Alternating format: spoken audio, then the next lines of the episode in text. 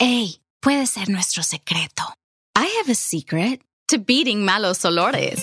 Secret Dry Spray Deodorant helps eliminate odor instead of just masking it. Solo tienes que spray y estarás fresh all day. Porque sabes lo que no es un secreto? Cuando tu desodorante doesn't work.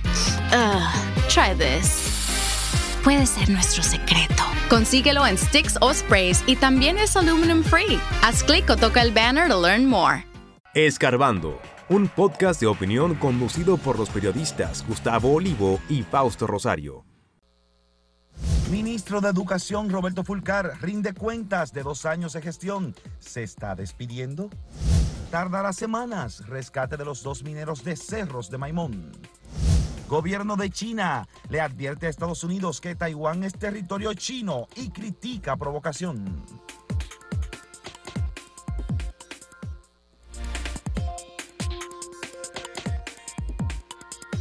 La llegada del mes de agosto eh, es eh, la fecha, la ocasión para la conmemoración del segundo aniversario de la presente administración, pero también es la llegada del momento en el que se esperan cambios en la administración pública.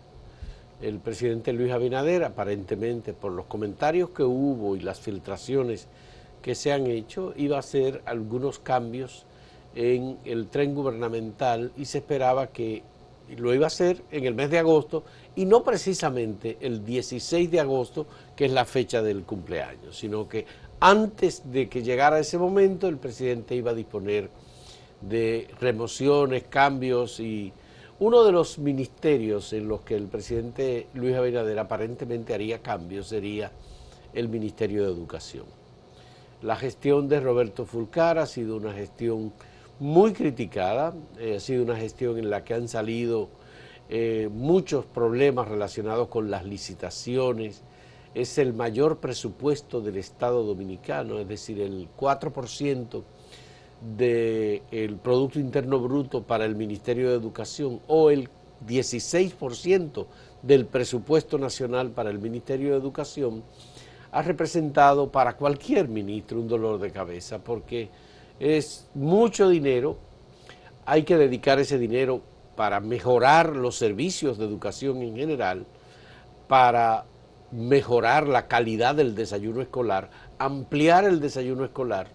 Y una de las cosas que se ha hecho en los últimos años ha sido mejorar la infraestructura escolar, que ha sido el aspecto, digamos, central de las gestiones en el Ministerio de Educación. Eso no ha sido tanto en esta gestión y por tanto eh, Roberto Fulcar ha tenido muchas críticas, las sigue teniendo y hay quienes esperan que Roberto Fulcar eh, deje el Ministerio de Educación al cumplirse estos primeros dos años. Él tiene eh, un, ha sido sindicalista, fue sindicalista en el área educativa, tiene un doctorado en educación, incluso hubo quienes dijeron en algún momento o él dio señales de que tenía una especie de proyecto presidencial y que iba a utilizar el Ministerio de Educación para lanzar esa plataforma. Ayer él, Parece ser que en la rueda de prensa de ayer él aclaró eso y él dice que desde el año 2013 tiene su líder y su candidato. Su líder que es Luis Abinader entonces él está como con el proyecto presidencial de Luis Abinader. Yo estuve en esa, que más que una rueda de prensa, fue, él dice una rendición de cuentas que no es la primera que hace. Él no se refirió a que él tiene expectativa de que se ha cambiado o no, pero el rumor ha corrido. Pienso, eh, él presentó un balance de las cosas que ha hecho. Y yo viéndolo así, confieso que yo quedé eh, mm, gratamente eh, sorprendido por cosas que se hicieron y que no se han publicitado tanto. Por ejemplo, hubo un momento en el año entre el, resto de lo que quedó de 2020, cuando le tocó o cambió el gobierno, y principio de 2021, en que entre agosto del 2020. que fue cuando cambió el gobierno. y ocho meses del, año y en medio de la pandemia. En medio de la pandemia y el principio de 2021 y cuando se eh, comenzó con todo aquello del año escolar virtual, que por las inversiones que eh, fueron necesarias para salvar el año, explicó por qué la diversidad de medios, que no solo fue televisión, radio, internet, sino que hubo lugares en donde decía, porque la realidad es, y él lo, trató eso con las autoridades del Indotel, es que no es verdad que hay cobertura total en el país de, de medio electrónico. Hay lugares incluso que ni siquiera la radio llega bien, por situaciones geográficas. Entonces, se imprimieron incluso unas guías y había una forma de monitoreo y seguimiento y facilitadores que se reunían cada cierto tiempo, ¿verdad? En comunidades lejanas. Se llevó, se salvó el año y se cubrió el país y explicó todos los pasos muy bien. Lo otro es que él dice que en ese momento se elevó eh, a, un, a un porcentaje del PIB que superó a la mayoría de los países que no, no habían hecho una inversión así del PIB. En educación. En educación. O sea, y, mostró todos los datos, me parece eso interesante. Eh, y otra cosa que le decía también respecto a la cantidad de libros, tanto electrónicos como físicos, que se han invertido y se han distribuido, y sobre la inversión en el asunto de la infraestructura. Explicó que después de análisis con los especialistas y él mismo, que lo es, y el presidente, se llegó a un consenso de que se debía mejor invertir en plantas físicas restaurando y reparando las que existían, en vez de construir nuevas. Dice que eso también vendrá en lugar que no hay, pero que habían escuelas en unas condiciones y mostraron muchas que era un desastre, los sanitarios, planta física, el techo. Entonces que se trabajó en eso, restaurando, que es una, hay que decir, de la falencia del Estado Dominicano, que no se da suficiente reparación a las obras públicas. Aquí a cada rato hay denuncia que hay un puente que se está corroyendo, que, si tal cosa se ha descuidado, tú ves. Entonces, eso también es importante.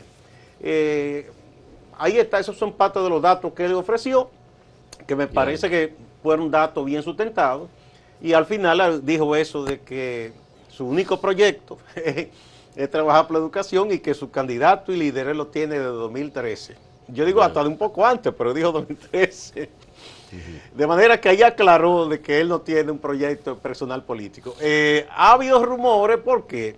También faltó, porque Roberto Fulcar es un político de hace muchos años, además de educador, tiene un doctorado en educación.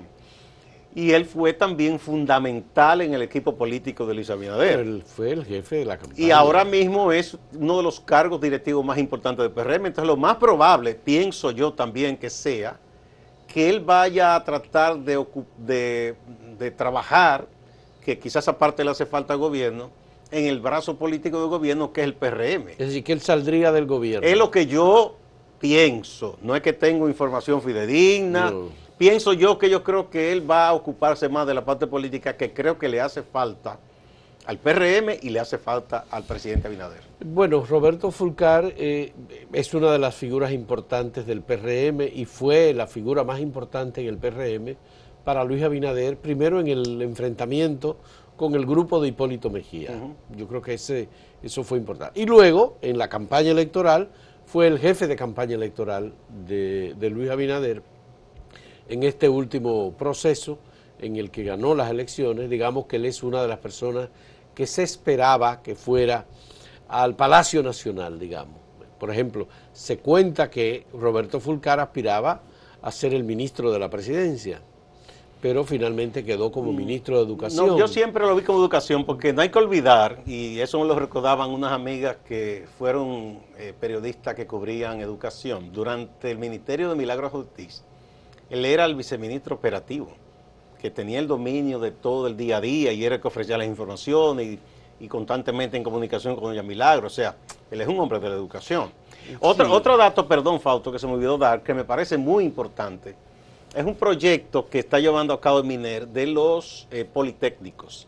Y en el caso del sur, que llaman sur profundo, a algunos sureños no les gusta que le digan así, el sur, sur, suroeste, ¿no? Que es la zona que en el mapa de la pobreza es la más afectada y en donde ahora hay muchas esperanzas con los proyectos, por ejemplo, de inversión de desarrollo turístico. Se están construyendo liceos nuevos, politécnicos y otros que se están reparando y mejorando de lo que existen para convertirlos en politécnicos, de tal manera que los muchachos y muchachas que salgan bachilleres no simplemente serán bachilleres, tendrán herramientas para poder insertarse en esa naciente industria turística. Y creo que es un acierto, porque una de las cosas que hacen falta y lo han dicho hoteleros, es que muchas veces las universidades le gradúan licenciados, pero no todos son licenciados lo que ellos necesitan. Necesitan técnicos en mecánica, en asunto diésel, en electricidad, en mantenimiento, en plomería, y todas esas son herramientas que se le dotarán a esos muchachos que se gradúen en politécnicos y podrán insertarse rápido en eh, el mercado laboral. Bueno, la pregunta es, ¿el presidente Luis Abinader va a tomar acción antes de la llegada del día 16 de agosto en la movilización? Ah, sí, hay tiempo, sí hay tiempo, pero en la toma de decisiones sobre posiciones gubernamentales que cambiarían, porque algunas han salido. El caso de Lisandro Macarrulla, que tomó una licencia. Pero ya esos son por otras circunstancias. Pero estos son otras circunstancias.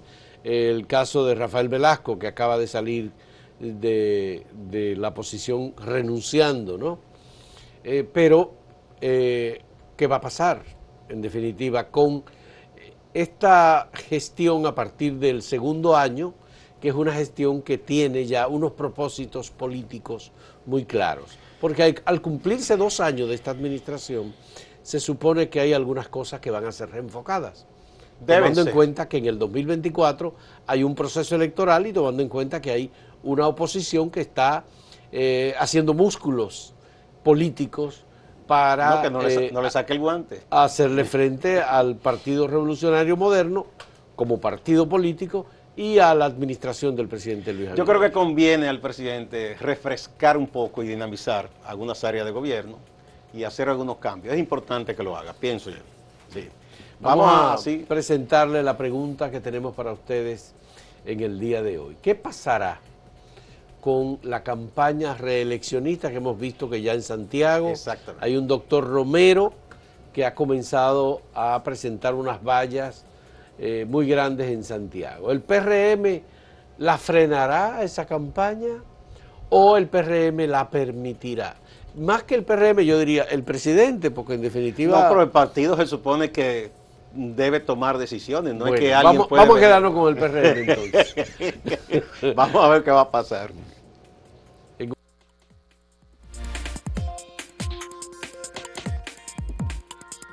Si quieres anunciarte en este podcast, escríbenos a podcast.acentotv.de.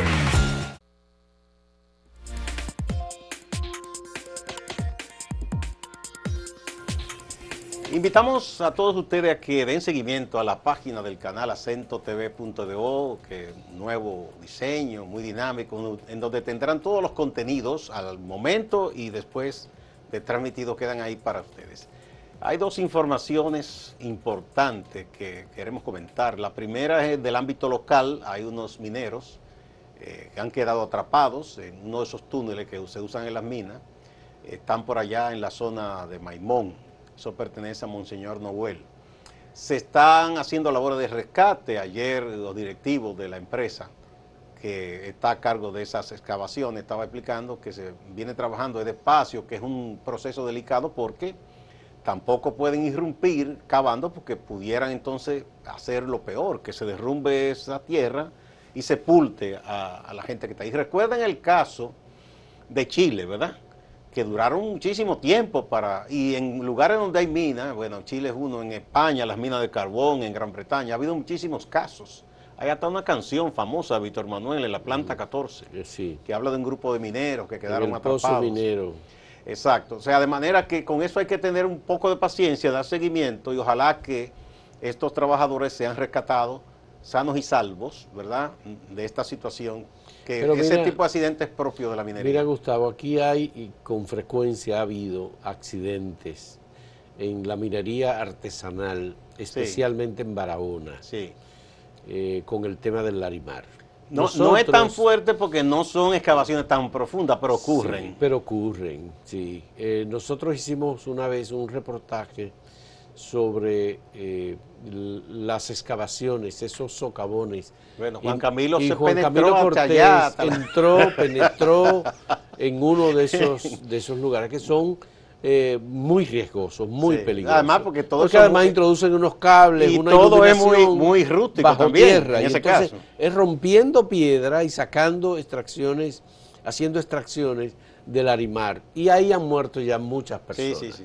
sí que hemos tenido con frecuencia. Este tipo de socavón o de cuevas que se hacen en esta extracción de mineral en los cerros de Maimón, eh, ya es de otra naturaleza, es mucho más eh, elaborado, porque por eso los dos mineros que están atrapados eh, habían hecho un espacio bastante amplio, ellos tienen comunicación con el exterior, están en buen estado de ánimo y parece que esperan que se haga un trabajo de extracción lo suficientemente técnico y con calidad para que ellos no resulten sepultados. Sí, que hay que hacerlo con cuidado. Hay extranjeros que aparentemente están... Sí, sí, sí, creo que eh, alguien de Colombia, me parece. Que, han venido al país para ayudar en el rescate, pero no va a ser una cosa rápida, no es una cosa de dos días o Debe hacerse con cuidado para evitar lo peor, que sea que se provoque un derrumbe, que entonces lo sepulte, ¿no? Ya. Fausto, otro tema importante es a nivel internacional, las tensiones que hay en estos momentos entre Estados Unidos y China, la República Popular China, por una provocación, hay que decirlo. Estados Unidos, cuando, eso es muy conocido, cuando hay muchos problemas internos en Estados Unidos, los gobiernos se buscan algún foco de atención fuera de sus fronteras. Pero este no fue buscado por el gobierno de Estados Unidos. El presidente Biden a Nancy Peloso la, la trató de convencer, la presidenta de la Cámara de Diputados. ¿Será verdad o es una estrategia? El director de la CIA la trató, el ministro, el, el, ministro de Relaciones Exteriores, el secretario de Estado, Blinken, trataron de convencer a esta señora que en este momento... Esa es la versión oficial. No, no, no, no. en este momento Óyeme bien, Estados Unidos tiene el tema de Ucrania como un tema fundamental. Esa guerra no ha terminado. Estados Unidos está concentrado aportando recursos, tecnología, armas a Ucrania para hacerle frente a Rusia. ¿Cómo va a abrir un conflicto con un aliado potencial que puede ser todavía mucho más importante para Putin en este momento por un problema de una visita? Sí, pero yo no me creo el tema de que Pelosi actuó sola. Eh, Estados Unidos, lo importante de Estados Unidos es que de todos se guardan registros y al cabo de muchos años luego se desclasifican. Y se conocen muchas cosas. Entonces, evidentemente... ¿qué, objetivo tiene la visita? Sacar la atención interna de su país, que está en el gobierno en el peor momento de popularidad, con fines electorales. Ese tipo de cosas, de sacar el pecho. no resuelve absolutamente nada. bueno, pero a ellos les gusta hacer eso. Recuerda que en el momento que Donald Trump... Ganarse un conflicto con China en este momento no es la mejor razón que tiene Estados Unidos para enfrentar ningún problema interno. Bueno, pero China es, fundamental para Estados Unidos. Eso es así, pero ha sido su proceder histórico. En el peor momento de Donald Trump, que vive diciendo de mentira que él nunca que intervino en ningún país, primero no sacó ninguna base ni, ni retiró tropa y eh, ordenó un ataque en Siria eh, a una de las tropas eh, que supuestamente está bajo, bajo control de ISIS. Lo único que en esa ocasión él dijo, cuidado, no lo hagan cerca de donde están los rusos, no me busquen más problemas. Donald Trump se buscó ese mismo tipo de cosas. Y yo creo que yo creo que ella no iba a actuar sin la consulta con el partido ni con el gobierno, me parece a mí. Nancy Pelosi acaba ya de salir de, de Taiwán, fue una visita, se reunió con la presidenta de Taiwán, visitó el Congreso de Taiwán y dijo que Estados Unidos se va a mantener en apoyo a Taiwán y que no lo va a abandonar. Sin embargo, Estados Unidos apoyó la política de una sola China, declaró a China como la nación más privilegiada en sus relaciones desde los años 70 y China se ha convertido en una potencia que compite hoy. Le dio el estatuto que llaman de nación comercialmente más favorecida. ya no, porque ya se vale por sí misma. Entonces, esta situación ha generado una declaración oficial del gobierno chino que dice que quien, juega con fuego resulta finalmente quemado. Interesante. Esto es un abuso de parte del gobierno de Estados Unidos permitir que la señora Pelosi visitar a, Taiwán, que es una provincia rebelde, y que esa provincia rebelde finalmente será parte de China y que ni Estados Unidos ni ninguna otra nación importante puede reconocer no, a Taiwán. Y yo lo creo, eso es como que un alto dirigente, eh, uno del, Comité Central del Partido Comunista Chino, un parlamentario, vaya a Puerto Rico y lo, reconozca como un territorio independiente. Eso va a provocar. De hecho, Estados Unidos y China, primero en secreto, y después ya públicamente se apoyan. Cuando el tema de Puerto Rico se ha tratado en la ONU, China o se abstiene o lo que hace que dice que eso es soberanía de Estados Unidos. Igual cuando se trata de lo de Taiwán, hasta el momento, la política de Estados Unidos era no meterse en eso. Tú Pero verás que las decisiones que va a tomar la República Popular China serán fundamentalmente de ofrecer inclinarse en un apoyo más decidido a Vladimir Putin en la guerra de Ucrania. Pero de hecho ya lo había estado haciendo porque ellos no se han dejado doblar el pulso en el sentido de que ustedes tienen que colaborar con lo que se oponen. No, ni India ni China. Bueno. Ni siquiera Brasil, el BRIC ha dicho no, no, nosotros tenemos intereses con Rusia. Eh, y, y además con esa visita de la señora Pelosi no se logra absolutamente nada para Estados Unidos. Ahí dice, bueno, ella no podía ya echar para atrás porque tú frente a tu enemigo, y China es enemigo de Estados Unidos, tú no puedes ceder. Que esa es otra historia. No, esa es otra no son enemigos nada, No. igual que Rusia. Nunca en la vida han sido enemigos, han sido aliados. Lo que pasa es que el pulso diciendo que este es comunista, que este no.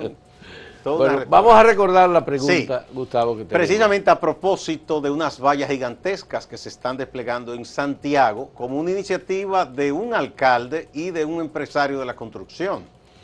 ¿Ustedes piensan que el PRM, como eso no es institucional, va a frenar esa campaña reeleccionista de tiempo o la va a permitir? Vamos a ver qué ocurre. Ustedes dirán.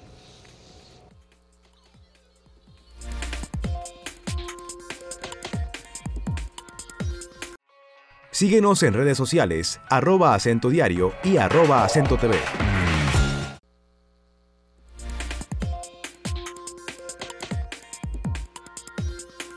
Veamos los resultados de las respuestas recibidas eh, por ustedes, por nosotros de parte de ustedes. ¿Qué pasará con la campaña reeleccionista? El PRM la permitirá el 85.42%. La frenará, solo piensa eso, el 14.58%. Esto es en el portal directamente. Vamos a ver Las respuestas recibidas en el portal Acento. Miren, Twitter eh, incluso es un poco mayor, el porcentaje de lo que piensan que el PRM permitirá simplemente que ocurra. 87.1% contra apenas 12.9% que piensa que la va a frenar. Bueno, bastante alto el porcentaje de los que dice que no, que la permitirá, que la permitirá. El 82% en YouTube dice que la va a permitir, que no se va a meter en eso. Y solo un 18% dice que podría frenarla o que la frenará. Bien, vamos a ver algunos comentarios ahora. Aquí tenemos a Amanda Caraballo Alcántara que dice, no la quitarán porque no tienen otro candidato y no se puede contar con Guido Gómez porque solo tienen unos, unos cuantos PRM y los demás partidos no votarían por Guido Gómez. Esa no quiere el amigo Guido. esa. Jorge Richardson dice es imposible que los corruptos estén en campaña y, los- y el partido de gobierno se quede rezagado.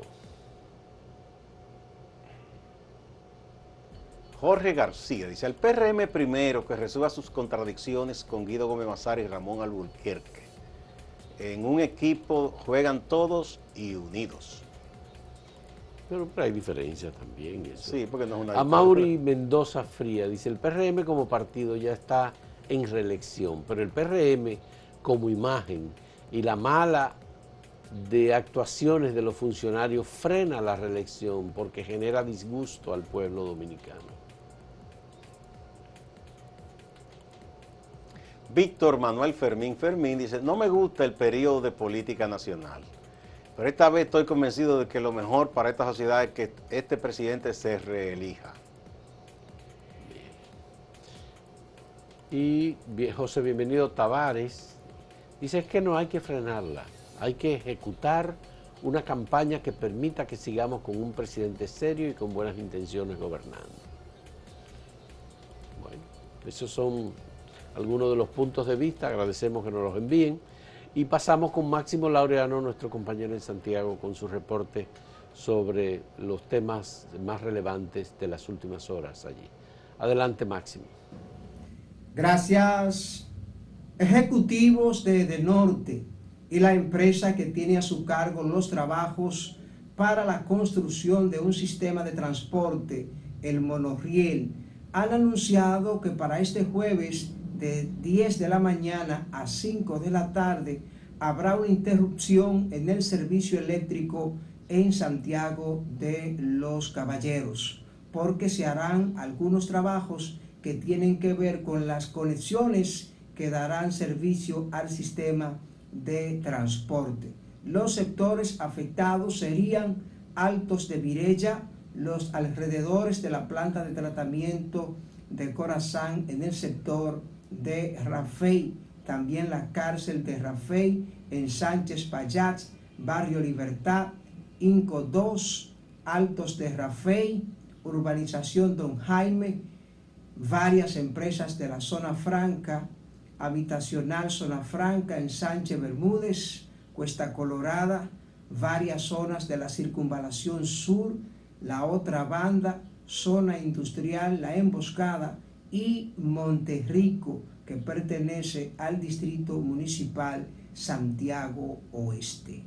En relación a los obreros que están atrapados en una mina desde el pasado domingo en el municipio de Maimón, provincia Monseñor Noel, ejecutivos de la empresa del consorcio minero dominicano anunciaron este martes que se inició la construcción de dos túneles que permitirán llegar hasta la zona donde están los obreros, los mineros Carlos Yepe Ospina de nacionalidad colombiana y Gregory Alexander Méndez Torre de nacionalidad dominicana. Dijeron los ejecutivos que lo que se busca es llegar hasta donde están, poder rescatarlos sin poner en riesgo la vida de las personas que estarán trabajando en estas labores. Algunas imágenes del mercado hospedaje Yaque. Algunos vendedores se quejan de que falta limpieza y hacen un llamado a las autoridades municipales para que se asigne más personal para la limpieza, para que las áreas estén de manera adecuada. La alcaldía de Santiago inauguró un mural en honor al destacado locutor y periodista Ramón de Luna, quien es Premio Nacional del Periodismo y que tiene una destacada labor en Santiago de los Caballeros en los medios de comunicación. El creador de la situación mundial y otros programas, tanto de radio como de televisión, que se han convertido en ícono de esta ciudad, ya tiene su mural. Distante pero pendiente, actualidad y objetividad desde Santiago. Siga con la programación de Acento TV.